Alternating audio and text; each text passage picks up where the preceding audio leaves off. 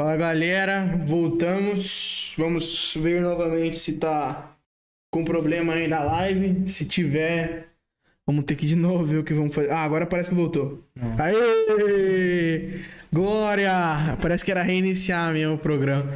Galera, vou pedir desculpa, vou reiniciar, vamos reiniciar tudo aqui. Vou pedir desculpa para vocês pelo que aconteceu, tá? Então, de novo, boa noite. Eu vou explicar mais uma vez é, as coisas. Aqui em cima, Aqui, aqui tem um, bem aqui em cima, ó, tem um QR Code. É, nesse QR Code você vai encontrar o meu número. Caso você esteja na Smart TV é muito mais simples, tá? E como que você encontra, como que você faz? Você para colocar na sua Smart TV ou na sua TV Box. Na TV Box você vai pesquisar lá, é, soltavoz.podcast, tá? Tem outro podcast que é com o logo roxo. O nosso é com o logo vermelho, tá bom? O nosso logo vermelho, você entra lá e você pode fazer dessa forma. Ou você pode colocar no seu celular, clicando nos links que a gente disponibilizou para vocês no Facebook, tá? Você pode pegar lá, clicar no link e tem um, um iconezinho que você tem no celular que você envia para sua TV via Wi-Fi, tá? Então também tem essa opção. E aí você pega a sua câmera, aponta pro QR Code e você vai ter o nosso WhatsApp. E aí você tem a opção lá de conversar com a gente, dar sugestões e até mesmo virar um patrocinador, beleza? É, aproveitando também o patrocinador, hoje eu vou já falar do nosso primeiro patrocinador e também apoiador, que é a Hanum, tá? A Hanum Tabacaria. A Hanum Tabacaria fica ali no Shopping Center de São Roque, no segundo andar, beleza? Eles ficam ali perto, é, na hora que você sobe pro lado direito. Eles trabalham com esse tipo de peça de roupa aqui, é, mais street, né, cara? Igual eu tava falando aqui, eu curti pra caramba essa peça aqui do Mickey, eles também, pra quem tá procurando hoje em dia, virou mó febre essa, esse tipo de camisa florida aqui. Olha que camisa dos caras, velho. É muito da hora mesmo essa É camisa muito deles. bonito. Que eles mandaram pra gente. Fechou? É, tem essa camisa aqui também, ó. Que eles mandaram pra mim de presente. Foda-se os racistas. Oh, legal. Então, foda-se os racistas. Se você é racista, pode sair da live. Eu quero que você se foda. É, eles também trabalham com shoulder bag. E, mano, muitas coisas muito da hora lá. É, Para as pessoas que veem meu, tipo... Gente, isso aqui é um podcast, é bem informal, tá? Não é uma entrevista, eu sempre gosto de prezar isso. Se o Paulo quiser ficar hoje falando duas horas de como... É, sei lá, que time você torce. São Paulo. Que de como São Paulo. Também. São, como São Paulo é bom e me faz passar raiva, a gente vai ficar duas horas falando de como São Paulo me faz passar raiva. Fechou? É, então, Paulinho, eu queria dar boa noite pra você, cara. Falar pra você que é uma honra ter você aqui hoje. Você, eu acho que é o segundo vereador mais jovem do país, né? É, então, eu não sei a- o ranking do país, mas eu sou o mais jovem do estado de São Paulo. Do estado, mas eu, eu vi, eu acho que você é o segundo mais jovem do país. Isso não é. É, pouco mérito, tá ligado? Isso é muita coisa. É, mano, quero muito parabenizar você em primeiro lugar por ter conseguido isso. Isso eu acho que é uma conquista muito foda pra sua vida, tá ligado? É, e também queria agradecer de você estar aqui com a gente, né? Então, boa noite pra todo mundo e boa noite, Paulinha. Pô, boa noite primeiro. Eu disse, eu vou falar de novo porque eu acho bom constar para as pessoas ouvirem aí. É, eu fico feliz de estar aqui, eu vejo vocês trazendo formato de podcast novo. Comunicação em São Roque precisa se reinventar, vocês estão fazendo isso, estão trazendo a mudança. É, tem um papel social importante, então é um Põe prazer modo, estar põe aqui. no modo estúdio aí. É um prazer estar aqui participando disso com vocês, tá? É, eu agradeço. A câmera. Eu vou. Eu vou só falar essa questão. Pode, né? pode falar, Eu né? Eu só realmente- vou mexer na câmera aqui. Não, tranquilo, em paz.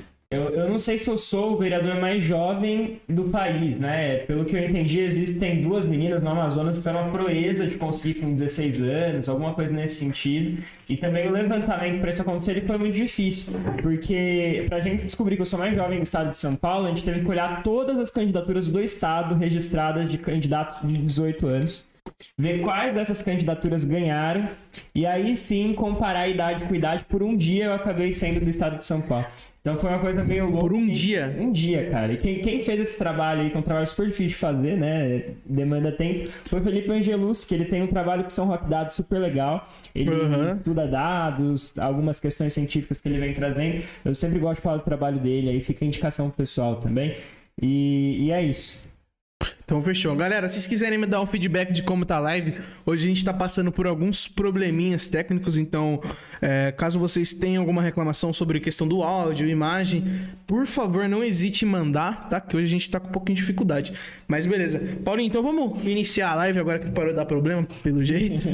É, irmão, é, eu conheço você da escola, você, eu tava, sei lá, uns quatro anos na sua frente, mais ou menos. E, mano, como é que foi, tipo assim, essa pegada? Cara, vou, vou me candidatar. Como é que foi, tá ligado? Pra começar.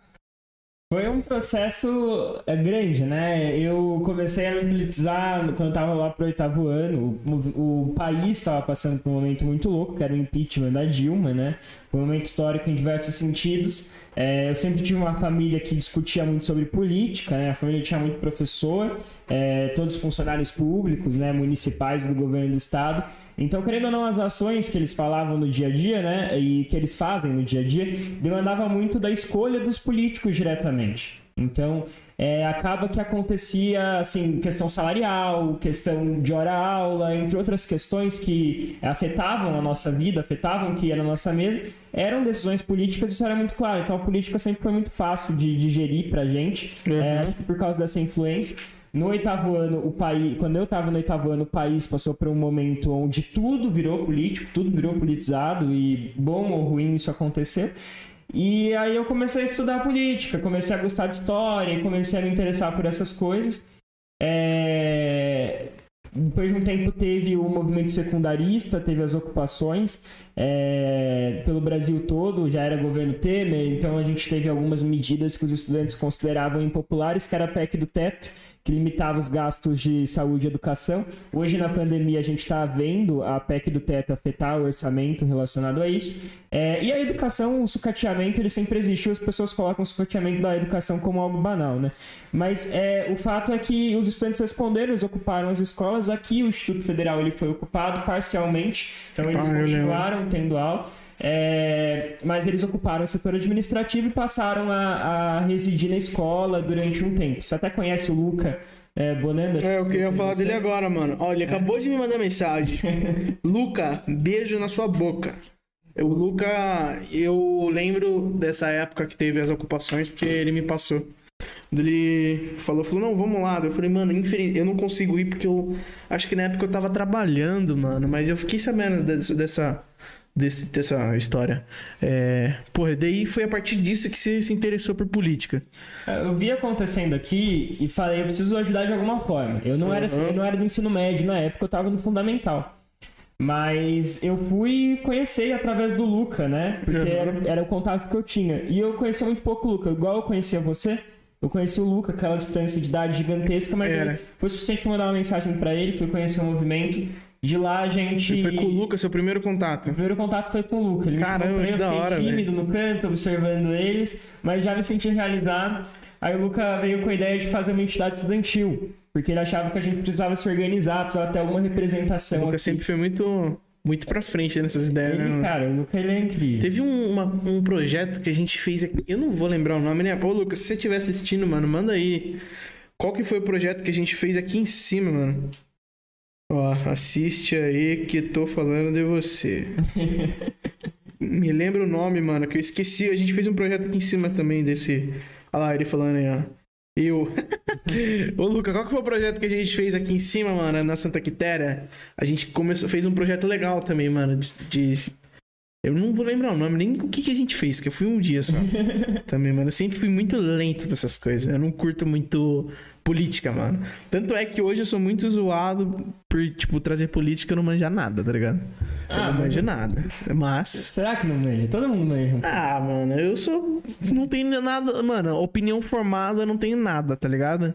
Não é ruim. Às, é. Vezes, às, vezes, é o seu jeito de participar da coisa. É... é, eu prefiro não me envolver. Igual com o Luca, às vezes eu acabo conversando porque eu tenho intimidade, mano. Mas com quem eu não tenho intimidade, eu já. É mais. Mas daí você fez. Qual, qual que foi o.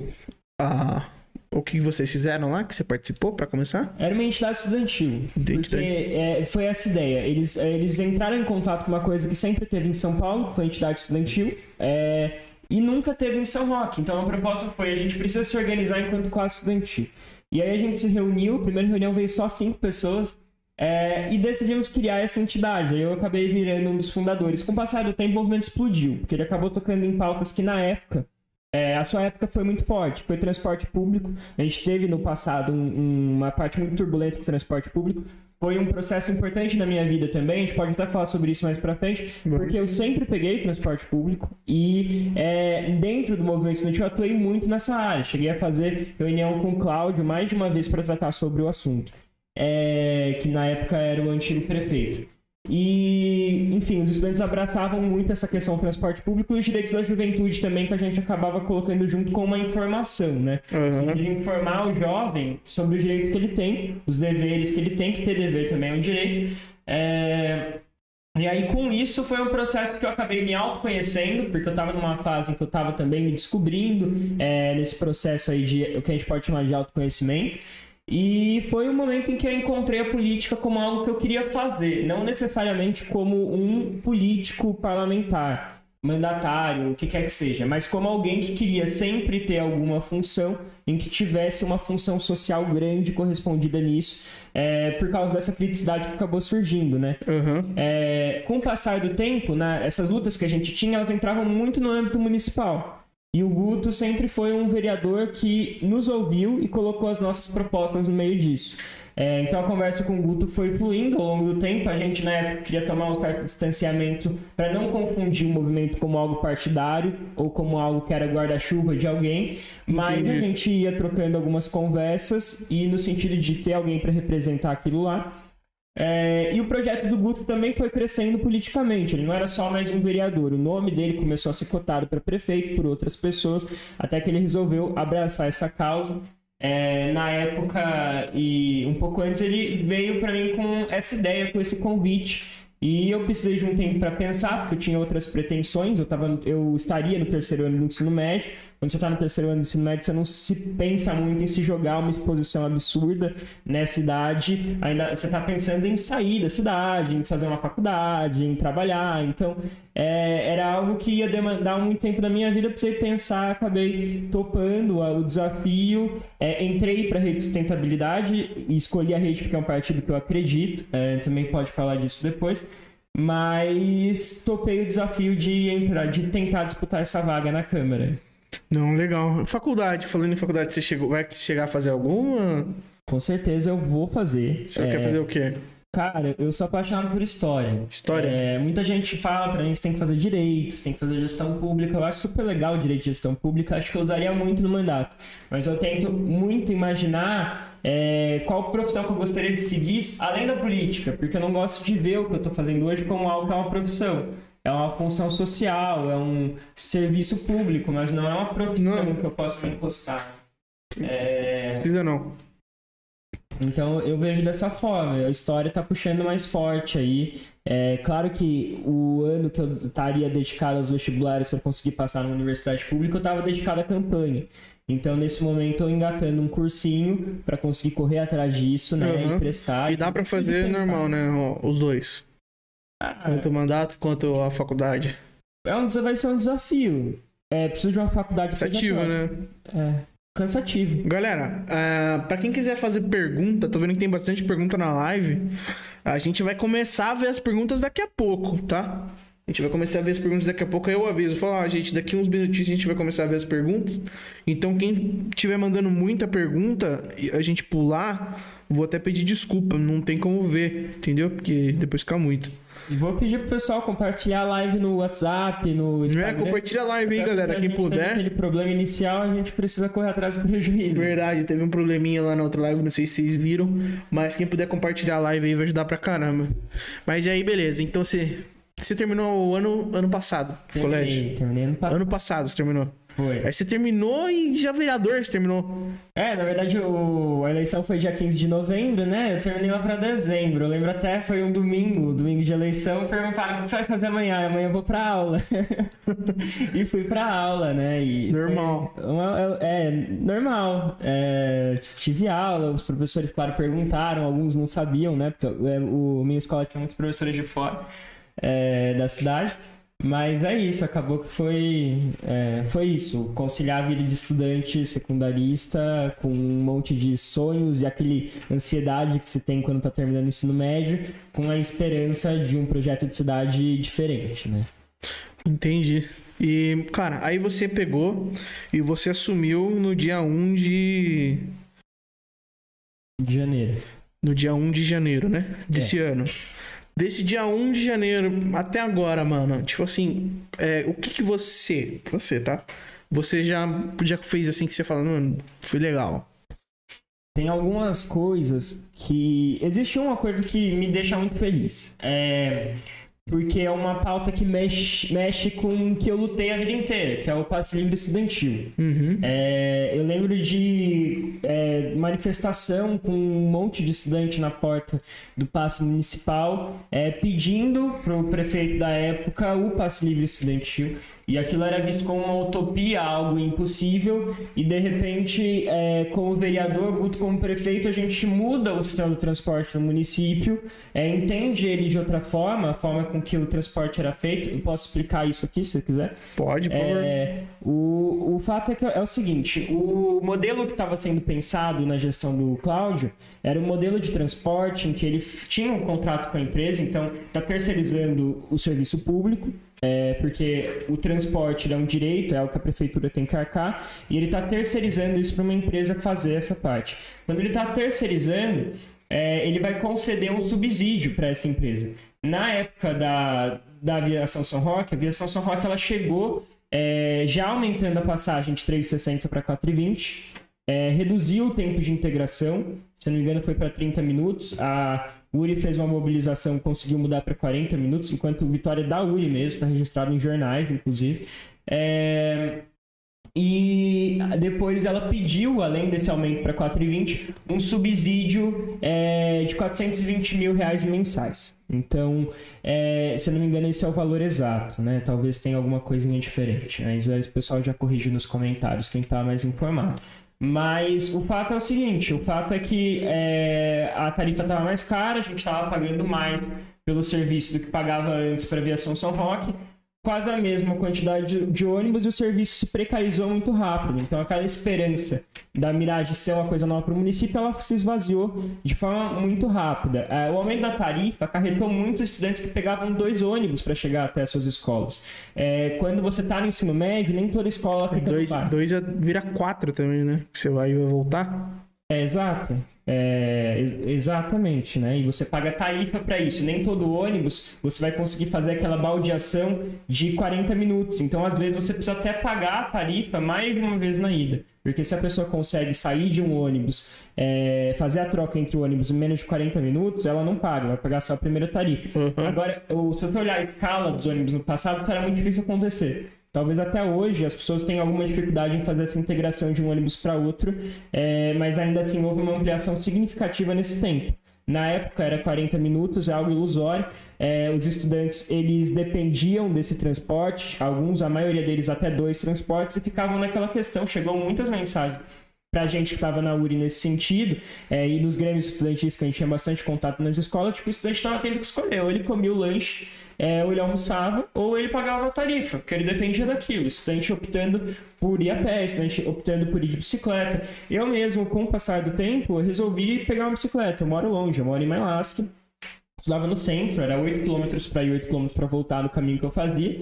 É, no final das contas, eu achei uma opção mais saudável para mim, é, mais adequado, gostei, mas não é todo estudante que consegue enxergar isso como um luxo ou que de repente consegue deman- demandar tanto tempo que ele tem para isso, Tem horário, demora né? mais, tem horário. Então aquilo acarretou e dificultou muito a vida dos estudantes. A gente pensa em educação, a gente tem que pensar na garantia de que o estudante tem acesso à escola. Então, esse acesso à escola, é, a prefeitura estava falhando em fornecer.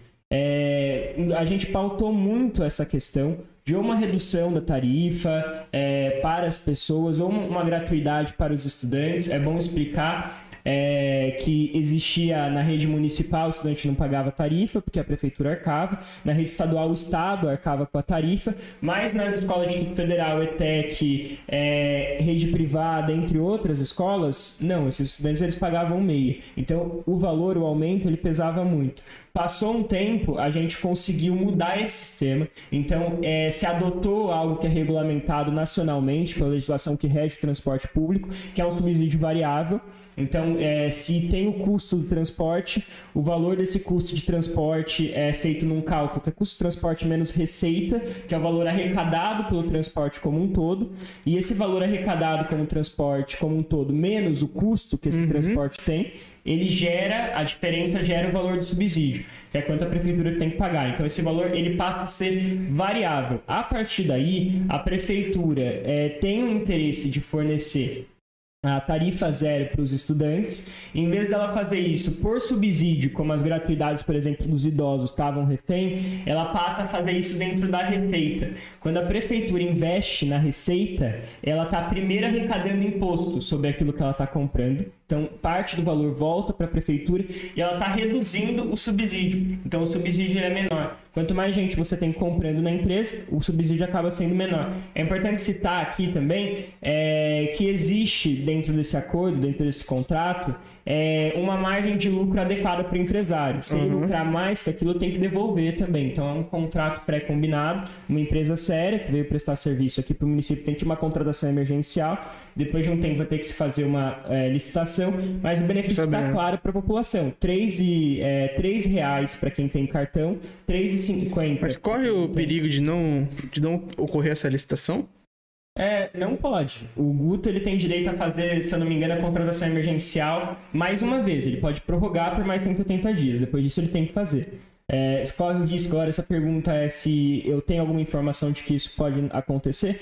Não tem. É a informação que eu tenho. Porque a licitação ela vai ser feita posterior a, 180, é, a esses 180 dias acabarem, mas ele pode sim, tem direito legal de prorrogar esse uhum. prazo. É, não, não seria algo ilegal ou imoral, na minha opinião. Tem que avaliar o motivo, né? É... Esses, esses, mano, eu não ando de ônibus, então eu não sei. Os ônibus já estão em São Roque? Já tá.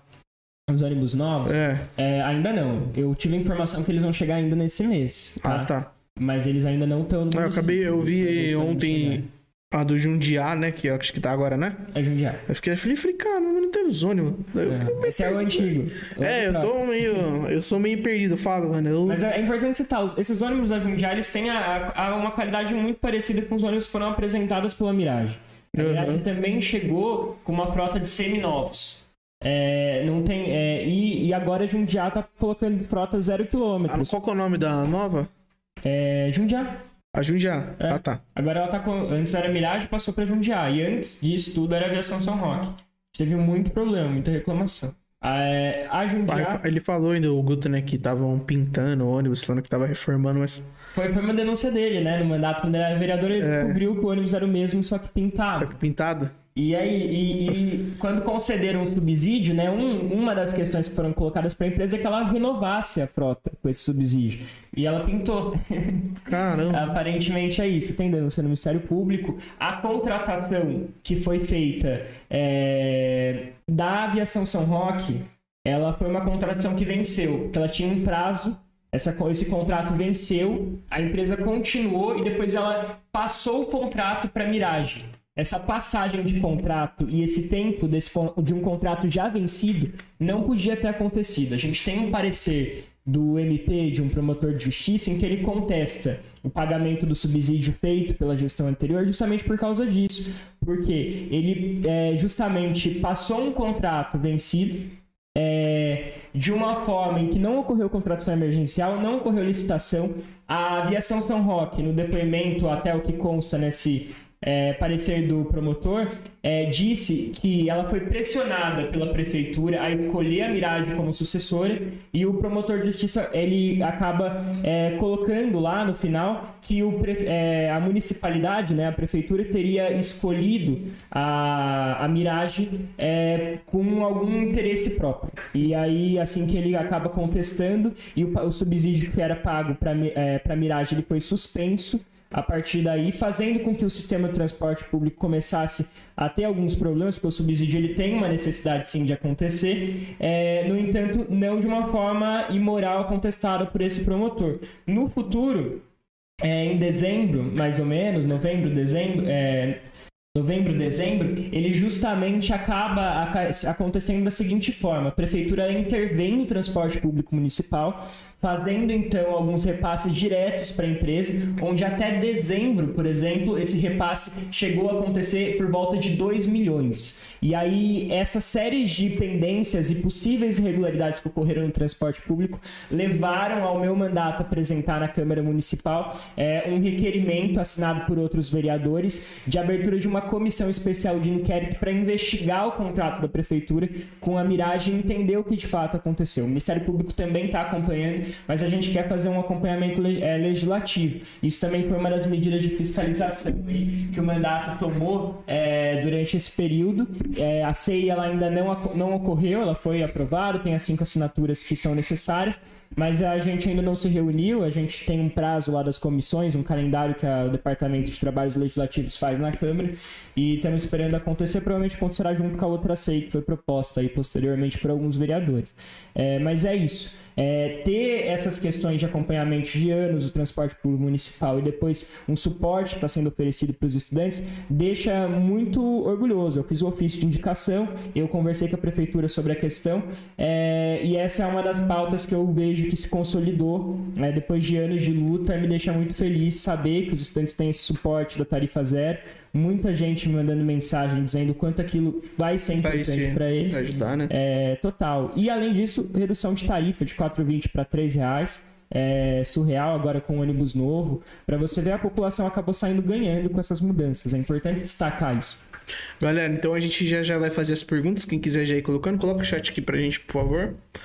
É, você falou que teve algumas coisas que foi reprovada, né? Sua na câmera. O que que, que que passou lá essa semana?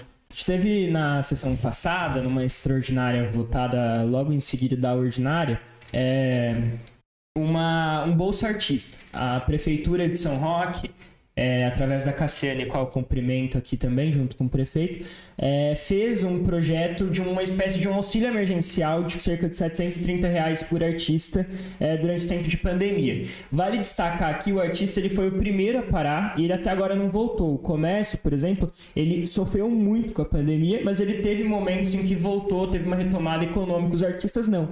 É, então eles tiveram que se reinventar através de lives, a gente viu isso acontecendo muito. Uhum. então a prefeitura propôs esse bolso bolsa artista é, e assim que ela propôs, eu tenho um grupo, o meu mandato ele é compartilhado, a gente cria algumas instâncias de participação. Entre elas são os laboratórios temáticos, é, que a ideia é você pegar um tema e discutir esse tema com algumas pessoas da área ou munícipes que se interessam pelo assunto para a gente trabalhar algumas propostas que vão sair pelo mandato, mas que são construídas pelas bases, pela população.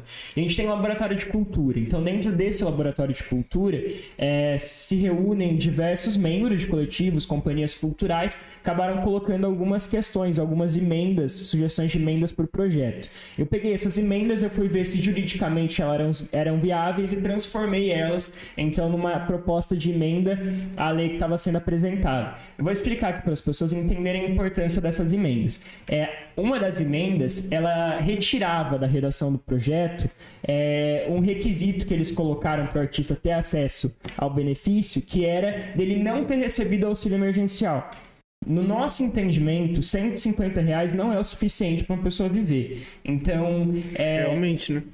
é um valor ilusório, os 150 reais. O preço do gás ele é quase 150 reais. A gente vê as coisas aumentando nesse período, o salário não aumenta, é, então as pessoas precisam de algum benefício além disso. Até porque se o salário aumentar, o dono não consegue pagar, né? Dependendo Exato. da maioria das empresas, né? Exato. Tem uma dificuldade com o empresário que perdeu a sua receita, você levantou muito bem essa questão. O município, né, os funcionários públicos não podem ter aumento salarial porque tem a lei 173 que limita os gastos públicos e folha de pagamento. Então a gente está numa situação de congelamento. O auxílio ele é importante nesse sentido. E aí essa emenda retirava é, do requisito, suprimia totalmente essa necessidade dele não ter recebido auxílio emergencial. E a outra colocava que se a pessoa teve uma arrecadação de imposto de renda suficiente para ter que pagar a Receita Federal no ano de 2019 2019, ela não poderia ter acesso ao benefício. É, só que no ano de 2019 a gente não tinha pandemia. Então se a pessoa teve alguma alteração na sua receita, no sentido de isso afetou a sua realidade uhum. financeira, isso não vai estar tá na, na, declaração de 2019, sim no ano de 2020. Então, alterava de 2019 para 2020. Então, eram emendas que ampliavam o acesso ao benefício e essa emenda foi rejeitada no plenário. Eu acho isso muito interessante porque eu, eu respeito todos os meus colegas vereadores, mas existem vereadores que recentemente mudaram de posição dentro da Câmara. E quando mudaram de posição, ele, eles disseram: Eu não sou oposição, eu voto pelo aquilo que é certo, eu voto pelo que é de interesse da cidade. E sem explicar, eles votaram contra essas emendas. Eu estou até agora tô até agora tentando entender aonde que essas emendas prejudicavam os cidadãos são roquenses, porque para mim ampliavam o benefício. Algumas pessoas até questionaram, nossa, mas a gente precisa gastar dinheiro com isso, achando que é, tem coisa mais importante. É bom destacar esse orçamento, é, esse dinheiro, ele não está vindo da Santa Casa, esse dinheiro não está vindo, sei lá, do desenvolvimento econômico, esse dinheiro está vindo do setor de cultura. É o orçamento próprio que a cultura tem, cada pasta tem um orçamento, a cultura tem o seu. Esse eles escolheram. É, destinar junto com os artistas pode, pode deixar o chat aqui para esse bolsa artista aí municipal Pode colocar o chat aqui, eu, foi, eu vejo. É, que foi o Bolsa. Que foi o Bolsa Artista. Galera, lembrando mais uma vez, pode pôr lá em cima, por favor. Põe lá em cima, lá, bem lá em cima, pode jogar. Depois a gente vê quem tá xingando aí que vai tomar ban. Galera, mais uma vez eu vou lembrar vocês que quem. Aumenta aqui pra baixo. Que quem for desrespeitoso aí no comentário vai tomar ban, fechou? Ó, você toma silence, né? Você pode continuar assistindo do seu perfil, mas não toma digitar se incomodar o chat né? Comentário desrespeitoso e tudo mais. E você toma ban se você for racista, sexista, entre um monte de coisa que tem com cista. Ó, tira, ó, clica aqui certinho, clica aí. Vamos lá então. Como você vê a atuação do governo federal na pandemia? De Luiz Charlot. Charlot. Charlot. É, eu vejo a atuação do governo federal na pandemia como insuficiente. É, parece que existe uma política de necessidade de exposição ao vírus pelo governo federal, vendendo remédios milagrosos que não têm eficiência comprovada, como a hidroxicloroquina, o incentiva a tomar invermectina, entre outras ações de combate à Covid, uhum. que de fato não funcionam. Demoraram para. E se é que adotaram em algum momento uma política de isolamento social como necessária e falharam no auxílio emergencial. Vale lembrar, o auxílio emergencial, quando foi proposto pelo governo federal, ele vinha com parcelas desde o início de 200 reais a oposição dentro do parlamento é, que fez com que as parcelas fossem elevadas para 600 reais. Então, ele não apresentou política é, de enfrentamento ao combate à Covid, nem possibilitou diretamente nenhum tipo de auxílio para as pessoas que estavam tendo aí os seus trabalhos ou dificuldades financeiras relacionadas à pandemia. Então, é, para minha opinião é, pessoal, o governo federal ele teve uma ineficiência gigantesca no combate à pandemia, ele não soube lidar com a situação. O Bolsonaro, por seu desbocado, que é, falou muita besteira que incentivou as pessoas a se aglomerarem, que incentivou as pessoas é, a tomarem atitudes na pandemia que não eram cabíveis, colocou em xeque, em dúvida, a questão da vacina, demorou para comprar vacina. Hoje a gente está tendo a CPI da, da pandemia é, no Senado. É, hoje era para tá, ter ido lá o Pazuello depor na CPI, ele não depois, ele não foi depor, justificou que estava com suspeita de Covid. É, o fato é que eu tenho essa, essa CPI, ela foi questionada pelo Bolsonaro desde o momento que foi proposta. É, se tem é, alguma figura pública que se teme com um mecanismo de fiscalização, é porque alguma coisa tem de errado. Então eu estou muito é, ansioso para saber o resultado do trabalho dessa CPI. Até uhum. um dos propositores foi o Randolph, senador do meu partido, é, que vem fazendo trabalho fenomenal. Inclusive as vacinas da Pfizer chegaram ao Brasil agora, é, chegaram por intermédio um trabalho incrível desse senador, a Pfizer, inclusive, ela agradece nominalmente o Randolph na sua declaração de que as vacinas chegariam ao Brasil. E não, não, ela não agradeceu é, o ministro da Saúde, ela não agradeceu o Bolsonaro, agradeceu o senador Randolph.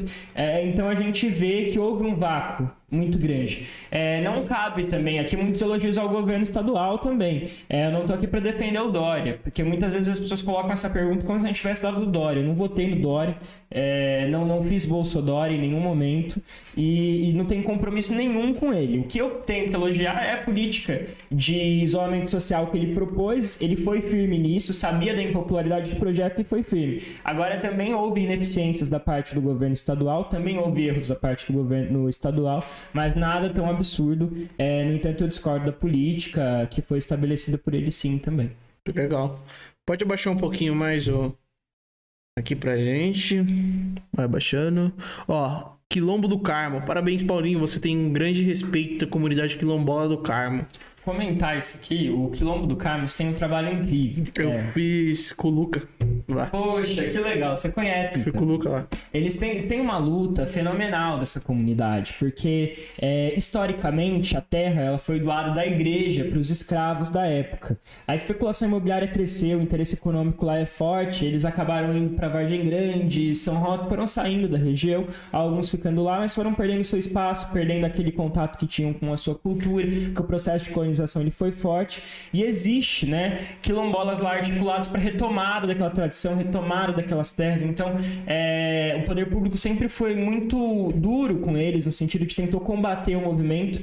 É, eu, pela primeira, eu propus uma, emen- uma moção de congratulação a eles na Câmara Municipal pela luta que eles fizeram.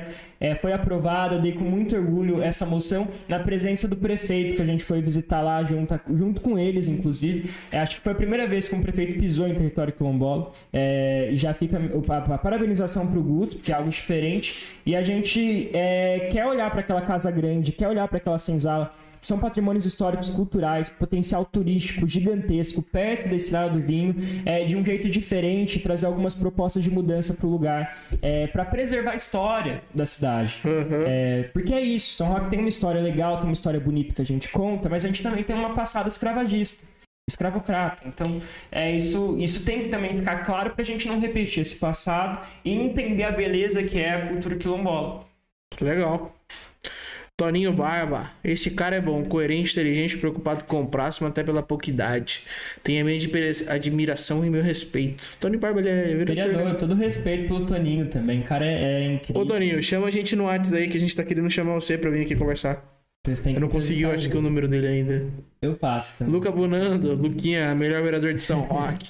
Aí na hora que eu chamei ele lá, aí, Vamos ver se ele falou o nome do vai baixando um pouquinho mais aí, Rodrigo. É, novidades sobre a União Regional dos Estudantes, Luiz Charlous. É, não, infelizmente não. É, o movimento ele deixou de existir, foi desmobilizando com o tempo, foi colocado pessoas novas para tocar, mas talvez por é, pessoas muito importantes para a entidade acabaram indo para faculdades distantes, como o Luca mesmo, Unicamp, é, USP, Unesp, e acabaram se distanciando, alguns foram para outros estados, e isso ficou muito complicado para a gente. Então, é, não foi dada continuidade de novas pessoas, a entidade se perdeu hoje, eu quero muito que a entidade ressurja aí com alguém interessado. É, acho que seria interessante. Baixar um pouquinho mais. Hum, vamos ver. Ah, tem algum candidato a governador pra indicar? De novo do Luiz. Ah, Luiz. é, Ele é bom nas perguntas. Luiz é bom, ele gosta de fazer perguntas. Não tem problema nenhum, são perguntas boas até agora. É, eu preciso avaliar essa questão. Eu, existe uma discussão partidária acontecendo, eu faço parte do Elo Nacional da Rede de Sustentabilidade, é, e essa discussão está sendo levada nesse setor nacional e estadual. E eu vejo que alguns vêm se colocando na disputa. E dentro dos que se colocaram na disputa, eu posso opinar, né? O Dória parece que desistiu da presidência e está focando no governo do estado, talvez por impopularidade no combate à pandemia. É, a gente tem o Orleans Bragança, né? Que é o príncipe que parece que vai ser o candidato do Bolsonaro. É uma questão retrógrada, monarquista. Eu não enxergo isso como algo propositivo para o estado. É, e vejo também que o Boulos colocou, se colocou como candidato ao governo do estado. Eu gosto do Boulos, eu, meu primeiro voto foi do Boulos, na verdade, com 16 anos. Hoje já tenho posições políticas diferentes, mas eu acho que ele vem com propostas muito ousadas e necessárias, tá? Eu acho que pintam o Boulos como radical, que de fato ele não é. Até os setores mais radicais do pessoal se incomodam com o nome do Boulos quando a gente faz uma análise interna lá. É, isso fica claro, visível, esses ataques que acontecem. É, o Fernando Haddad, eu vi que ele se coloca numa possibilidade de ser o candidato do PT no estado de São Paulo. Acho que são Pra nomes governador? interessantes para gover governador, são nomes interessantes se concretizarem. É, meu voto entre esses citados está mais pro Bozo do Fernando Haddad até o presente momento. Ou sei lá, o Márcio Franz tentar de novo, né? Mas ele não é, não é uma figura que eu tenho tanto apreço assim. É, do que pro Bragança e João Dória. Legal. Vamos ver aqui, ó. Ana Carolina Ferreira, parabéns pela sua atuação na Câmara, Paulinho. Maduro e muito coerente sempre. Suas falas baseadas em dados e também na realidade histórica são fundamentais para a construção da boa política. Obrigado, Ana é uma querida, porta Baixar um pouquinho mais. Vamos baixar um pouquinho Tchau. mais. Legal. Ó, o mais jovem e o mais preocupado, como pode, né? Os pais dele devem ser orgulhosos. Tem estofo, parabéns, sensato pela maturidade, que não corresponde à juventude. Parabéns. Guilherme Pascal. Agradeço o Guilherme aí. Guilherme, um querido, tem um trabalho no Quilombo do Cabo também, muito Ó, interessante. Do Luiz de novo. Alguma ideia para acrescentar na cultura de São Roque? É, essas duas emendas elas foram propositivas nesse setor da cultura. É, na pandemia é difícil a gente imaginar, a gente precisa ampliar esse orçamento. A cultura precisa, sobretudo, de duas coisas, tá? Não existe fórmula mágica, nem necessidade de político vir com proposta diferente do que já está posto e nunca foi feito.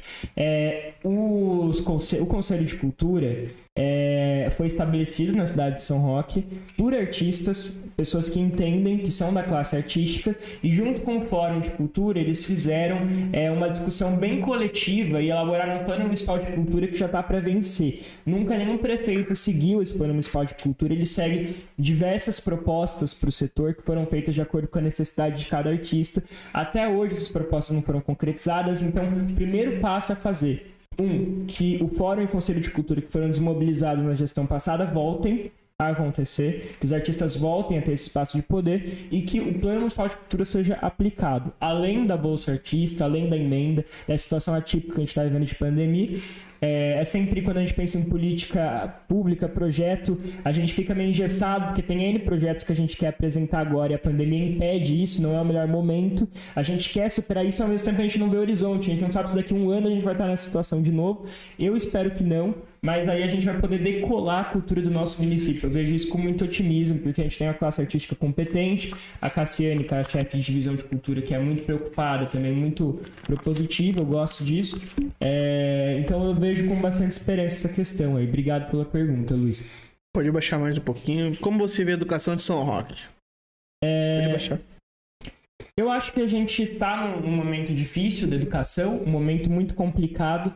É, definitivamente a pandemia na educação brasileira causou inúmeros transtornos. Os professores estão em dupla jornada, é, no, no sentido de sobrecarga de função. Em São Roque, sem material didático pronto, apresentado, muitas vezes eles têm que produzir esse material didático, sem equipamento para que eles possam fazer suporte AD, e eles não foram treinados em nenhum momento para fazer isso. Eu sou presidente da Comissão de Educação na Câmara.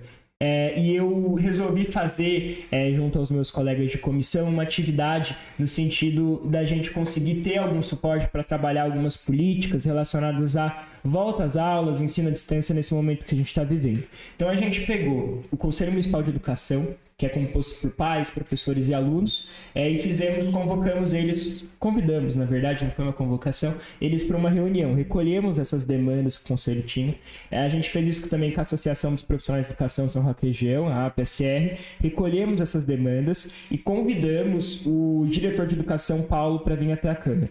Nesse convite foi estabelecidas as dúvidas que esses dois movimentos, que esses dois movimentos tinham é, e colocadas algumas necessidades que precisam ser trabalhadas. É, eu vejo a, a gente trabalha aqui na educação nesse momento de pandemia com dois paradigmas, tá? É, um deles é a gente quer volta às aulas, os professores não querem volta às aulas. É uma questão óbvia de que eles vão estar se expondo a um vírus em que as escolas de São Roque elas têm uma estrutura muito inadequada para que a gente consiga cumprir um distanciamento e uma circulação de ar no ambiente para que a contaminação não aconteça. É difícil controlar as crianças, é difícil controlar elas não na sala de aula, mas no portão, no pátio da escola. É, e, querendo ou não, mesmo com a imunização desses professores e algumas pesquisas que colocam as crianças como assintomáticas, elas podem acabar transmitindo para os seus pais. E fazer o vírus circular. É, esse é o argumento que os professores colocam. Existe o argumento contrário a isso. É que a escola não tem capacidade para ensinar em casa, né? Principalmente a pública. Não tem. Os alunos eles estão sem a, é, eles estão com uma dificuldade de aprendizagem posta. O aula online ela não é a mesma coisa que a aula presencial. A escola tem uma função do convívio social importante. O, da- o dano pedagógico na construção, na formação desses alunos é gigantesco e o dano psicológico também é. É, relatos de alunos que é, se tinham ansiedade, essa ansiedade foi radicalizada, essa depressão foi radicalizada e Será se que não tem tinham, foi possibilidade- desenvolvida. Será que tem possibilidade de, tipo, eles colocarem um ano a mais no ensino? Pra finalizar? É, A pública seria interessante, né, cara? Pra finalizar no sentido de não perder esse tempo, né? Não, é Ah, pra repor, né, cara, Repor. a aula, porque... O ideal seria que naquele primeiro momento, é, é, Ronaldo, falar sério com você e o pessoal não vai gostar do que vai ouvir, muito provavelmente, mas é a gente ter paralisado as aulas, é, parado mesmo, não, não, não tem essa Nem online. online. A gente para as aulas, a gente faz um lockdown, fecha tudo. Nesse momento a gente estaria numa situação da pandemia muito melhor que a gente está. Casos controlados, pensando nessa volta com a pandemia controlada no Brasil e a vacinação vindo com algo é, propositivo sem obstáculos. Mas do jeito que tá, a vacinação ela avança de forma lenta. é, pessoas imunizadas têm contatos com pessoas que estão com vírus de forma sintomática ou não. E já foi colocado em estudos de universidades britânicas que no Brasil o contato entre pessoas vacinadas e pessoas contaminadas com vírus podem fazer com que surjam novas variantes superpotentes que podem anular o efeito da vacina. É, então, a gente precisa controlar a pandemia que está descontrolada no Brasil. É, a gente fica assim em diversas ondas. O vírus vai e volta, a fase vermelha vai e vem. Isso é pior do que para a economia se fazer um lockdown sério desde o início. É, isso eu foi o que até o Dr. James no primeiro dia falou e eu concordo, né? A gente não fez nenhum lockdown. Não a gente fez só palhaçada que acabou, na minha opinião, prejudicando muito mais do que ajudando, porque esse negócio de achatar curva foi só falácia, na minha opinião, tá ligado? Não achatou porra nenhuma e piorou a situação. Eu acho que teria, devia ter um lockdown. Mano, Vamos fazer, galera, vamos fazer. 20 dias, principalmente quando devia ter comprado a vacina, né? Bastante vacina, funcionou, vamos vacinar todo mundo. Pelo menos uma boa. É que a gente é um país de 200 milhões de pessoas, né, mano? É um gigantesco. É, Não tem nem vacina É um pra desafio. metade da população, é um né? desafio, mas que a gente errou até em aceitar esse desafio, porque a vacina foi oferecida no começo. Então, é, e não, não compramos. Então a gente não se preparou nem para Mas quantas doses foi? Isso eu não tenho essa informação, tô perguntando de verdade. Né? Talvez nem pergunta capiciosa. Quantas doses será que ofereceram? Eu Cara, não tenho ideia. Eu não sei, mas são Mas eu digo assim, vamos, vamos colocar. Eu acho, mano, eu não. É que eu. Pelo que eu vi, é que eu falei, mano, eu sou cabaça, tá ligado? Eu, eu não pesquiso. É, pelo que eu vi, não foi muitas doses que tinha, tá ligado? Mas eu acho que se tivesse comprado e fizesse um lockdown sério de talvez uns 20 dias, que é o que a vacina pede mais ou menos, né? Pra ela chegar até o corpo e fazer o efeito, teria hum, com certeza talvez melhorado, né? Do que esse lockdown que a gente fez, que. É, Igual, lockdown, a questão do diminuição de horário, tá ligado? Eu não concordo com isso. Também não. Nem- É eu ridículo, é isso, ridículo, gente. tá ligado? É, o- a gente vem aqui no município tentando ampliar o máximo que dá dentro do Plano de São Paulo o horário para que se reduza a aglomeração. Inclusive, quando o Guto tomou a atitude, na minha opinião, muito certeira de fechar os mercados no final de semana, ele ampliou é, nos dias seguintes o horário de funcionamento de até meia-noite para as pessoas irem. Só que isso, não sei se foi pouco divulgado, alguns mercados não quiseram ficar até meia-noite, mas o fato é que dentro do Plano de São Paulo, essa ampliação de horários é o que é possível para o município, a gente vem Será que não era melhor au- aumentar o horário no final de semana em vez de fechar? É, no final de semana? É, no que ele que fechou. sim. É, eu No acho... semana, final de semana que ele fechou. Não, fechou o final de semana, eu acho, eu acho interessante, porque a gente tem dois dias em que a gente impede a circulação do vírus. O problema é que foi propagado assim, notícias absurdas no sentido de que ia Não, acabar alimento. É, o problema é que a turma se se desespera, né? Só E que- aí acaba prejudicando, o pessoal que tem dinheiro acaba prejudicando a que não tem. Exato. Também tem esse problema. E você pode falar assim, cara, tem que ter da conscientização da pessoa. Tem, mas não acontece. Então o cara que tá fazendo essa lei tem que entender que o ser humano age contra o seu próprio, seu próprio princípio, né, cara? Então, tipo assim, eu acho, na minha opinião, que se tivesse aberto por mais tempo, opinião de gente burra, tá? gente? De de gente boa. Aberto por mais tempo teria sido melhor do que fechado, talvez. Porque eu vi uma pesquisa vai- de uma cidade que ficou 24. Que o prefeito, sei lá o que aconteceu. Eu não sei te dar nenhum dado, mano, mas que eles abri... em vez de eles fecharem, restringir horário, eles abriram tudo. Falaram, galera, vocês estão liberados pra ficar 24 horas aberto. Todo mundo pode ficar quantas horas quiser. E foi a, a cidade que menos teve problema, né? Foi a cidade que menos teve. Eu vou buscar isso pra entender o que aconteceu. É, eu, que eu é, não, vou te pra mim. passar. Eu não vou te passar dados porque foi. Não, pode até ser fake, né? Eu- eu- Hoje em dia. pegar- É, mas não tem problema. Hoje em dia é difícil mesmo a gente.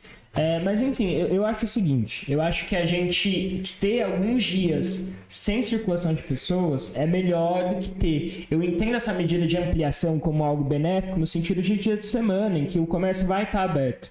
Agora, se a gente pode fechar nos finais de semana, eu acho isso positivo. E digo mais, é, eu acho que a, a situação que a gente está na pandemia estaria pior se a gente não tivesse feito aquelas ações. O problema foi que muito parte das internações que vinham para o município, elas vinham de outros municípios que não estavam levando a sério a pandemia. Não tanto a sério assim, pelo menos.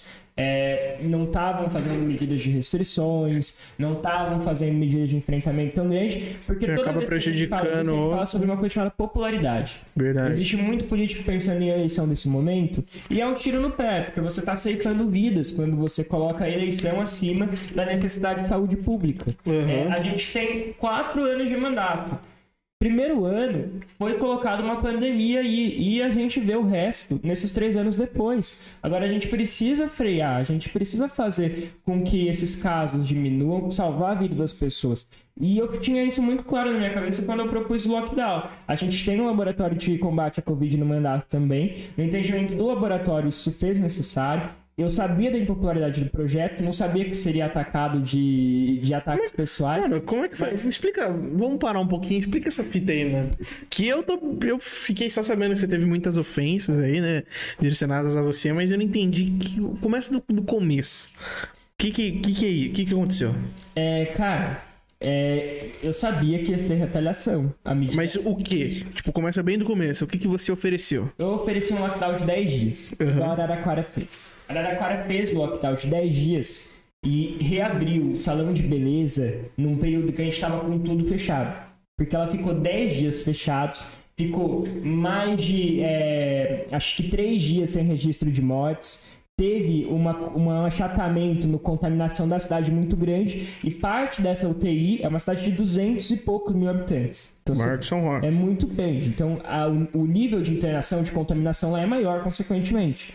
É, mas eles frearam a curva de contaminação. Se você pegar é, o crescimento do vírus e for comparar as questões aí, você vai ver que cidades que não adotaram isso foram maior, é, independente da quantidade de habitantes. E Araraquara fez esse lockdown de 10 dias. Eu quis propor aqui para o município. Fiz uma indicação, porque era o que eu acreditava como certo.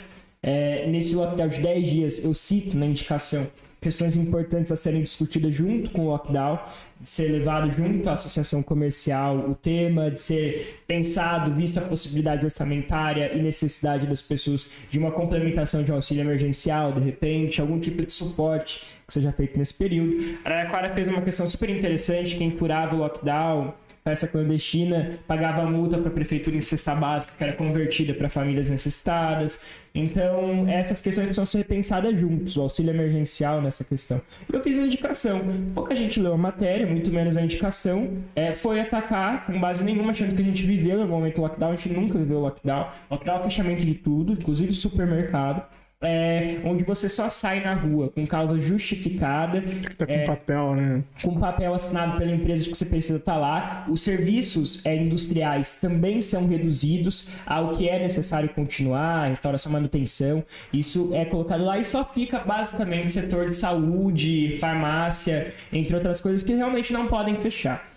É, e, e o posto de gasolina, por exemplo, fechou em Araraquara, só abastecia carro oficial, justamente para reduzir a circulação de pessoas. 10 dias não, não vai é, fazer um absurdo lá. E, e é, é importante dizer, num período em que o comércio já estava fechado. Então a minha proposta não ia afetar o comércio de nenhuma forma. O que poderia acontecer é como aconteceu em Araraquara, que é, a gente ainda em fase vermelha, a gente ainda é, com diversas restrições impostas pelo Plano São Paulo, e Araraquara é, já estava flexibilizando o salão de beleza, atendendo uma pessoa por vez. É, então, a gente ter esse lockdown faz com que a retomada econômica poder, possa ser mais próspera, mais longa, na medida do possível. É claro que isso, isso lockdown ela é medida nacional, é medida estadual. A eficiência dela no município é menor, mas ainda assim é alguma coisa, entende? Já, você já tem um melhor. E daí como que foi recebido isso daí? Muito mal recebido. É, pessoas que não leram, não entenderam, não foram pesquisar, não viram a indicação, não viram a fala, a defesa. É, e atacaram, alguns atacaram a ideia. É importante dizer, a pessoa tem direito de ser lockdown, ela tem direito de se posicionar e ter um posicionamento diferente. Isso é democrático. Respeito as pessoas que fizeram isso de forma democrática, porque estavam fazendo uso do seu papel. Agora, existiram pessoas que partiram para é, questões do meu cabelo, é, algumas sabendo. posições sobre minha sexualidade, sobre o que eu fazia, alguns preconceitos estereotipados pela minha juventude, né, que já inclui diversas questões aí, é, tanto das pessoas acharem que eu estava sendo manipulado por alguém, ou das pessoas acharem que eu fazia uso de algum tipo de entorpecente, e colocaram questões que não estavam em jogo, mas que eu carrego esse estereótipo por ser jovem, cabeludo, é, e as pessoas pessoas colocaram, algumas muito racistas. Maconheiro. Sabe? É, exato, maconheiro, teve muito disso. E, sabe, eu, eu não sou uma pessoa, eu não sou negro, eu sei que eu não sou negro, mas a minha mãe é negra. O meu avô, ele é remanescente quilombola do Mato Grosso do Sul, tá lutando por titulação de terra no quilombo lá. É, eu sei que esse cabelo que eu tenho não veio da família do meu pai, que é italiano. Eu sei que esse cabelo veio da família da minha mãe, que é negra. Então, é uma, é uma, é uma fronte racista, né?